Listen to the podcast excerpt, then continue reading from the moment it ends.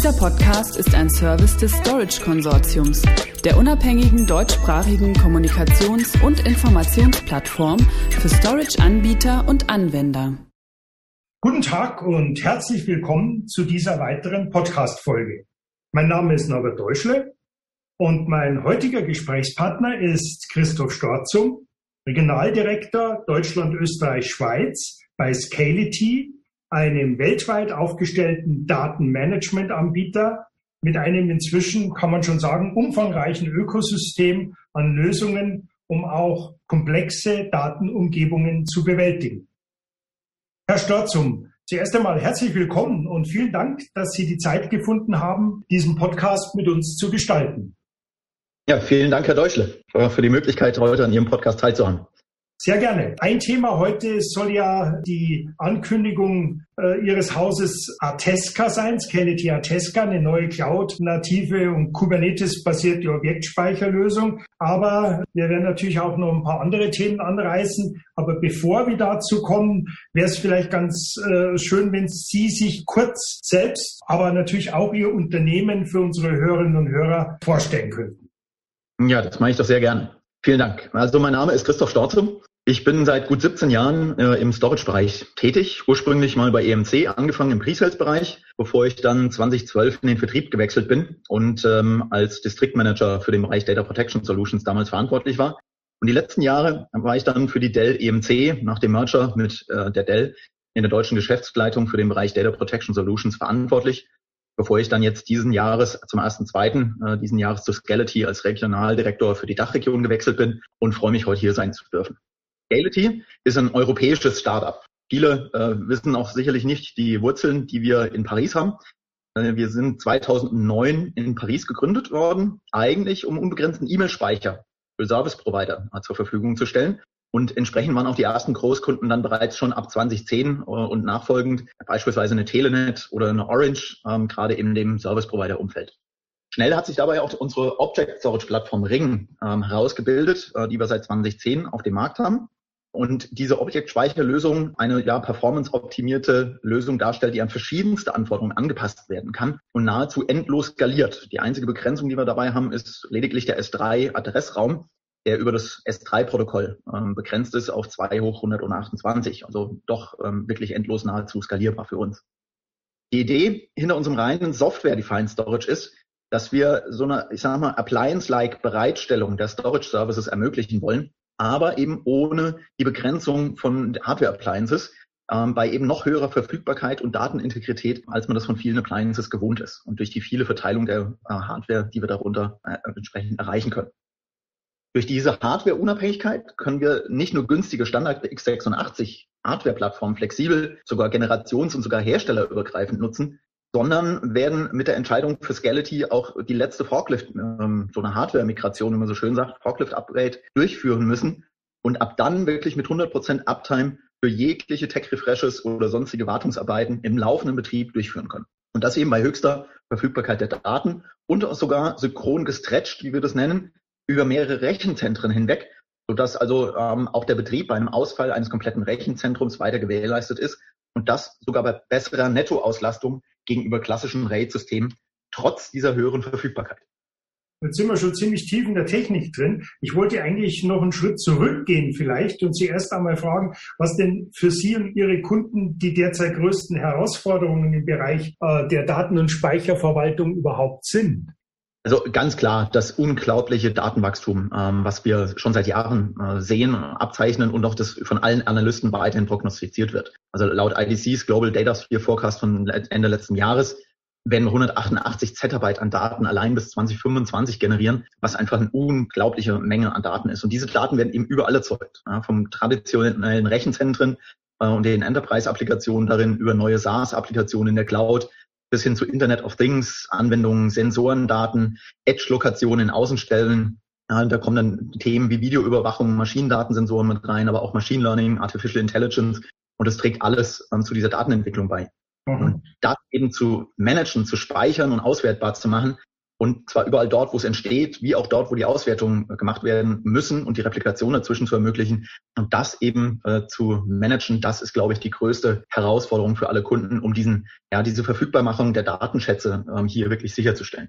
Jetzt haben Sie ja äh, gerade eben schon äh, relativ ausführlich äh, auf das Thema Datenwachstum gezielt. Das ist ja in der Tat ein entscheidender Wettbewerbsfaktor auch im Rahmen der Digitalisierung. Jetzt sind aber nicht alle Unternehmen gerade in der Lage, äh, so jedenfalls die Einschätzung von vielen Experten, den inhärenten Wert ihrer Daten im Unternehmen und in der Organisation auch wirklich auszuschöpfen. Wo liefert Ihre Lösung denn hier konkret Mehrwert? Ja, Skeletti hilft einfach, dass man diese Silo-Entwicklung im Unternehmen beenden kann. Dass man wirklich eine Speicherplattform zur Verfügung stellt, die für alle Daten als die Zielplattform gelten kann und dort zum gespeichert, gemanagt und ausgewertet werden kann. Und das machen wir mit einer reinen hundertprozentigen Software-Defined Storage-Ansatz ähm, oder einer Lösung, ähm, die eben rein Software-Defined ist. Und ähm, wir möchten damit die Nutzung von Standard-Server-Komponenten eben auch für Kosteneinsparung realisieren können. Eine schnelle Verfügbarkeit eben auch von neuen Technologien und auch neuen Server-Generationen ohne langwierige Zertifizierungsfreigaben und das Ganze eben mit einem sehr einfachen Lizenzmodell auf wirklich zur Verfügung stehender Nettokapazität selbst nach unseren Sicherungsverfahren. Und das Ganze eben noch mit Übertragbarkeit der Lizenzen, unabhängig von der genutzten Hardware, um eine Appliance-Begrenzung auch aufzulösen, als eine dieser Begrenzungen, die ich im Eingang auch schon erwähnt hatte, ähm, bei Appliances. Generell wollen wir aber, wie eingangs erläutert, eigentlich eine einfache Bedienbarkeit von Appliances zur Verfügung stellen und diese Begrenzungen aufheben. Und dazu bieten wir eben eine nahezu unbegrenzte Skalierbarkeit, wirklich auch mit einer optimierten Anpassung von Frontend-Performance über Stageless-Konnektoren, wie wir das nennen, und eben getrennter Skalierbarkeit der Kapazitäten im Backend nach Bedarf durch eben einfaches Nachschieben von Festplatten in bestehende Server oder Flashdisks und eben auch natürlich Hinzufügung von weiteren Servern in so einen Cluster, um diese quasi-Appliance dann eben weiter wachsen zu können. Und dabei machen wir das Ganze dann noch mit nativen S3 äh, Object Storage, aber dazu ermöglichen wir auch, und das ist eine ja, Marktbesonderheit, mit nativen Zugriffen auf File-Zugriffen per SMB, NFS und Fuse-Protokolle auf der gleichen Infrastruktur ohne weitere Gateways. Und damit können wir dann eine extrem hohe Verfügbarkeit über mehrere Rechenzentren auch Grund verteilt sicherstellen und eben auch mit ähm, Technologien wie Erasure Coding möglichst geringe Mehrkapazität ähm, ähm, zur Verfügung zu stellen ähm, oder nutzen bei höherer Verfügbarkeit und Performance-Optimierung des gesamten Systems.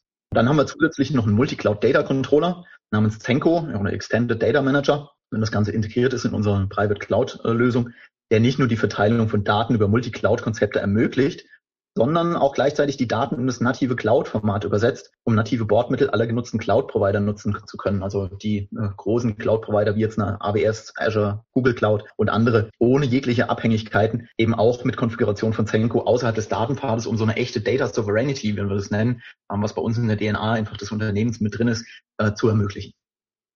Jetzt haben Sie mit Atesca eine neue Eingangs bereits habe ich es kurz erwähnt, containerbasierte, leichtgewichtige Fast Object Storage Softwarelösung vorgestellt. Das ist eine, soweit ich das richtig verstehe, eine API-gesteuerte Lösung, die vor allem Speicher- und Verwaltungsprobleme ja im Bereich neuer, inhaltsreicher und strukturierter Workloads, nennen wir es mal so, bei cloud-nativen Anwendungsumgebungen adressiert. Wie grenzt sich diese neue Lösung von dem bisherigen Scality Ring ab?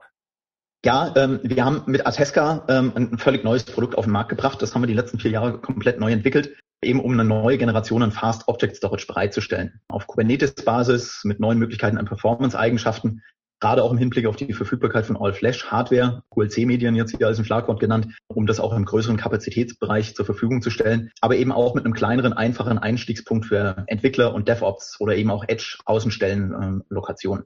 Ähm, das haben wir gemeinsam mit HPE verfeinert und gemeinsam jetzt auch vorgestellt. Und HPE wird auch die ersten sechs Monate exklusiv mit uns zusammenarbeiten im Vertrieb der neuen Lösung. Und die Lösung ist natürlich optimiert auch an die neuen Serverplattformen von HPE, um im Einstieg eben gerade mit Proline so einem DL380 Gen 10 Server zu starten zu können, ähm, über die neuen Proline DL325 Gen 10 auf All-Flash-Basis oder auch die bekannten Apollo-Serien der 4200er und 4510er Serie in den aktuellen Generationen. Und das natürlich auch passend mit dem Aletra Launch von HPE. Jetzt am 4.5. Ähm, haben wir so die gesamte Story zusammen mit HPE im, eben von Edge to Core to Cloud, um dem Ganzen eben nochmal Nachdruck zu verleihen. Und wir sind natürlich auch in, äh, integriert in die HPE Esmeralda Plattform bei HPE. Wir haben ja eben schon gesagt, was unterscheidet den äh, Ring von unserem neuen Produkt Artesca, ist natürlich einerseits die Architektur, die wir dabei haben, aber der Ring ist natürlich auch weiterhin ein Produkt der Wahl und das äh, Produkt der Wahl schlechthin für zentrale Workloads in einem Rechenzentrum. Das heißt, sobald dort wirklich große Skalierungen notwendig sind an einem zentralen Speicherort, gegebenenfalls auch gestretcht, wie ich das am Anfang erklärt hatte, über mehrere Rechenzentren hinweg, dann ist der Ring das richtige Produkt der Wahl, zumal wir dort auch noch mit den File-Zugriffen dann auch noch Legacy-Applikationen neben Object mit bedienen können ähm, und zur Verfügung stellen können, wohingegen mit Artesca wir ein reines Object-Speicherprodukt haben, das für eine Single-Site ausgelegt ist, damit natürlich hervorragend geeignet für Edge-Lokationen oder eben auch eine einfache Bereitstellung ähm, in DevOps und Entwicklerumgebung.